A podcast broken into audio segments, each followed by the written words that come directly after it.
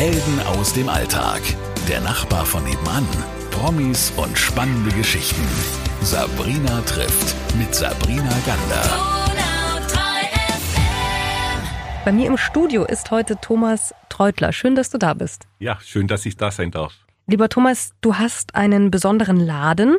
Ich würde es mal sagen, einen der letzten seiner Art bei uns. Genau. Ist im Umkreis von 80 Kilometer eine kleine Perle äh, in der Frauenstraße in Ulm mit einer tollen Auswahl und mein Motto ist Coming Home, wo Helden ein Zuhause haben. Deswegen freue ich mich auf meine Kunden, weil für mich ist jeder ein Held. Jetzt müssen wir schon erklären, was es ist. Es ist ein Comicladen. Genau. Es gibt Comichefte. Also ich habe alle Arten von Comic, von Manga über Superhelden, Marvel DC, über die franco-belgische Asterix, dann lustige Taschenbücher, in der Luxusausgabe, also keine Kioskware. Also alles, was ein Comic-Fan begeistert, findet man bei mir. Jetzt denkt man bei so einem Laden, da müsste so ein kleiner Kauz dahinter der Theke stehen. Wenn man dich jetzt sieht, du bist kein Kauz. Du kommst auch aus einer ganz anderen Welt eigentlich, also einer anderen Branche. Was hast du ähm, die letzten Jahrzehnte eigentlich gemacht? Ja, also ich komme aus der Industrie, äh, war lange Führungskraft im äh, Einkauf, äh, Supply Chain Management und äh, habe da dann irgendwann mal die Entscheidung gehabt, will ich das große Geld verdienen oder will ich in den Spiegel schauen können? Und ich habe mich für den Spiegel entschieden und deswegen habe ich jetzt einen Comicladen. Das ist eine sehr kurze Fassung.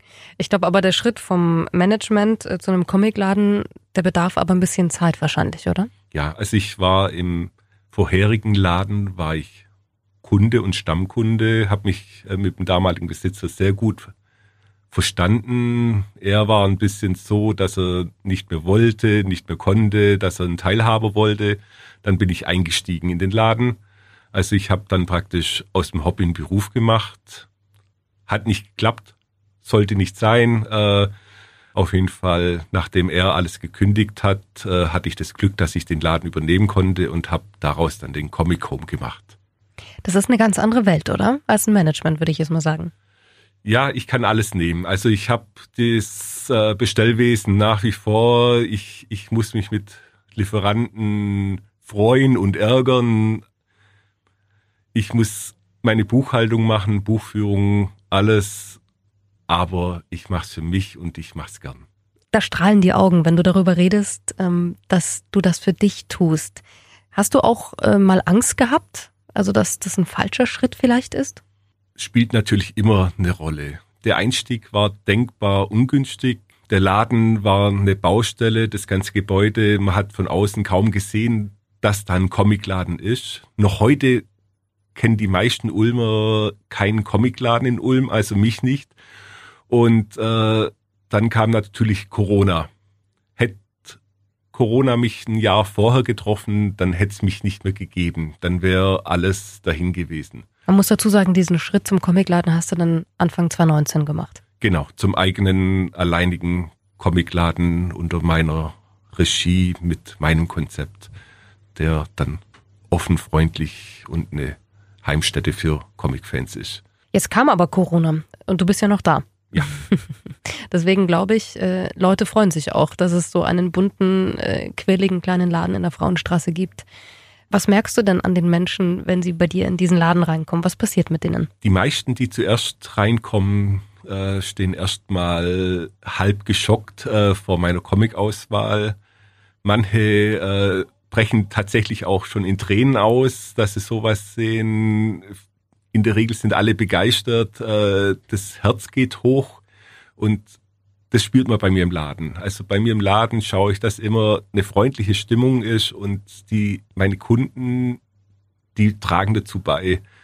Und die Stammkunden, die wollen schon gar nicht mehr gehen und ich bin froh, dass dass ich so einen Treffpunkt haben kann, was momentan leider auch nur stark begrenzt möglich ist. Sind da mehr Männer oder mehr Frauen drin?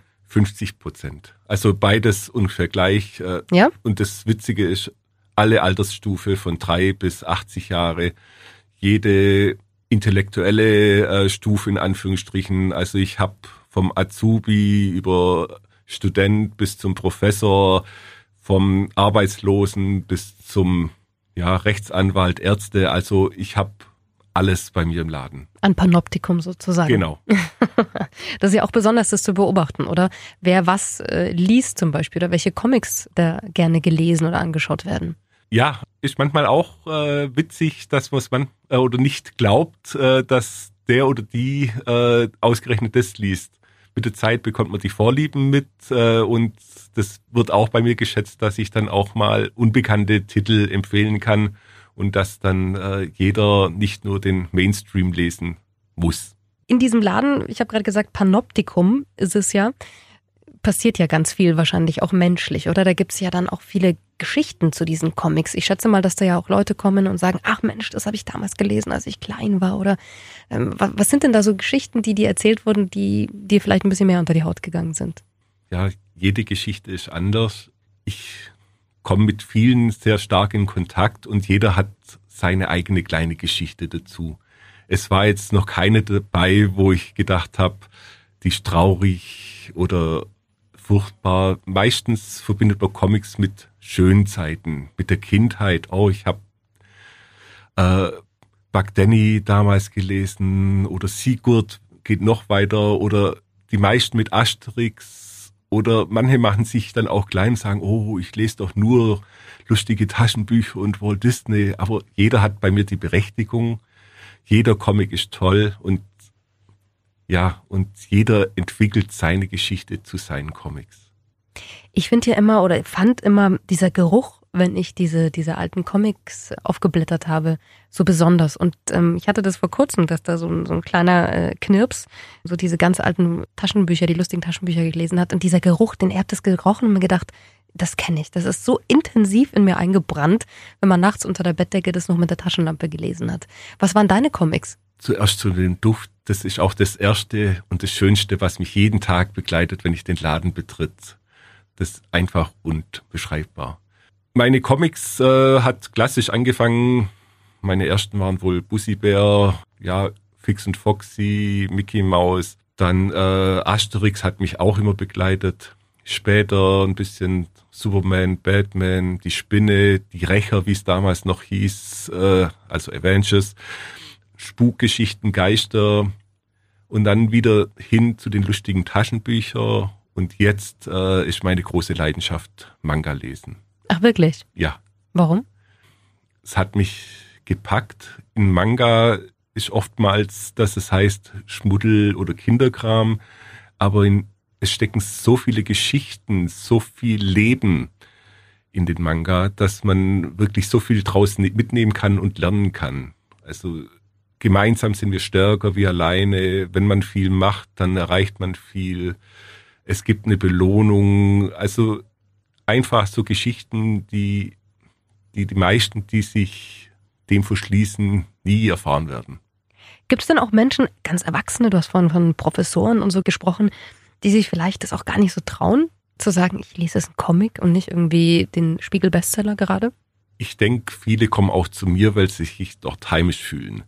Schwenk aus meiner vorherigen Zeit als Manga-Käufer in einem einer großen Kette, äh, da wurde ich, wurde ich dann halt angesprochen, ah, fürs Enkelchen oder soll ich es als Geschenk einpacken? Jetzt waren das Mangas ab 16, also äh, da ist oftmals so, dass die Leute einfach nicht wissen, was sie verkaufen und das kann bei mir nicht passieren. Und deswegen sind die Leute bei mir heimisch, ich tut's auch fast alle, weil Comic ist eine Lebenseinstellung und äh, jeder ist im Comicladen gleich. Alle sind gleich im Comicladen. Wie ist es denn mit den Comics an sich? Suchst du dann so wahre Perlen oder sind das immer nur die neuesten Ausgaben? Oder sind da auch Sachen drin, du hast vorhin von diesem 80-Jährigen erzählt, die du irgendwo zusammengesucht hast? Also ich habe äh, die neuesten Comic natürlich da.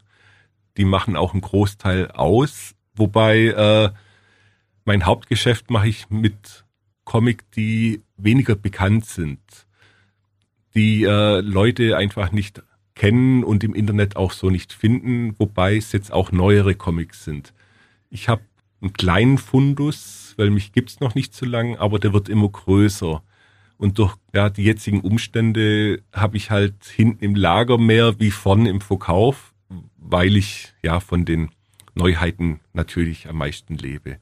Ich schaue auch, dass ich die ganzen Reihen da hab und wenn nicht mal was nicht da ist, kann ich es auch bestellen. Das ist schon sehr besonders, also vom Management raus in einen kleinen Comicladen zu gehen. Was hat denn dein Umfeld damals gesagt? Thomas, du bist total verrückt, oder? Sowohl als auch. Also erstmal danke an meine Frau. Ohne die hätte ich es nicht gemacht und auch nicht machen können. Äh, ich bespreche alles mit meiner Frau und sie steht hundertprozentig hinter mir, sonst hätte ich das auch nicht gemacht. Mein anderes Umfeld, ja, von du spinnst doch, wie kannst du nur, äh, bei Freunden und Bekannten ist auch oft viel Neid dabei, weil sie sich selber den Schritt nicht trauen. Also ist auch oft Anerkennung mit Neid. Aber äh, jeder hat es in seiner Hand, den Schritt zu gehen und äh, ich habe mich dafür entschieden und bin froh. Was hat das mit dir gemacht? Ich bin zufriedener geworden. Ich kann Sachen machen, die vorher nicht möglich ist. Ich arbeite für mich. Wenn ich einen Fehler mache, habe ich den Fehler für mich gemacht.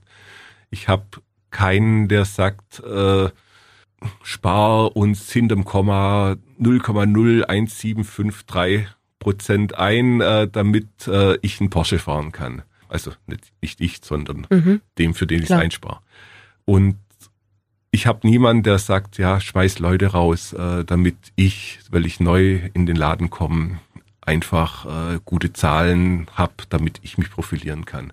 Hattest du das alles schon? Das hatte ich und das war das, was ich am Anfang gesagt habe, im Spiegel schauen. Und meine Entscheidung, ich brauchte auch lang, es hat ein paar Krankheiten gegeben, die durch das kam, dass mein Körper was anderes machte, was mein Geist wollte und deswegen war es auch eine Entscheidung für mein Leben. Was waren das für Krankheiten? Ja, also ich hatte eine Lungenautoimmunkrankheit, dann hatte ich eine äh, beidseitigen Lungenembolie auf einer Geschäftsreise im Flieger erhalten und musste hinterher noch funktionieren.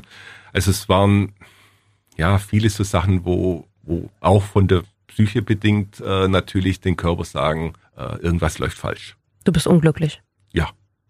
Und jetzt bin ich glücklich. Ich mache Leute glücklich und viele kommen einfach nur zu mir in den Laden zum Reden, weil ich habe einen offenen Laden, ich bin eine offene Person und, und ja, die Leute sind bei mir, um sich wohlzufühlen, um die Sorgen zu vergessen, auch im Comic in eine andere Welt einzutauchen, im Comicladen in eine andere Welt zu gehen. Und das bietet mein Laden. Das ist was sehr, sehr Schönes. Ja. Einen perfekteren Abschluss können wir auch gar nicht finden. Danke. Dann würde ich sagen, alle auf in den Comic Home Laden von Thomas Treutler. Lieber Thomas, ich wünsche dir alles, alles Gute und bleib so glücklich, wie du bist. Danke, das wünsche ich mir auch. Helden aus dem Alltag. Der Nachbar von nebenan. Promis und spannende Geschichten. Sabrina trifft mit Sabrina Gander.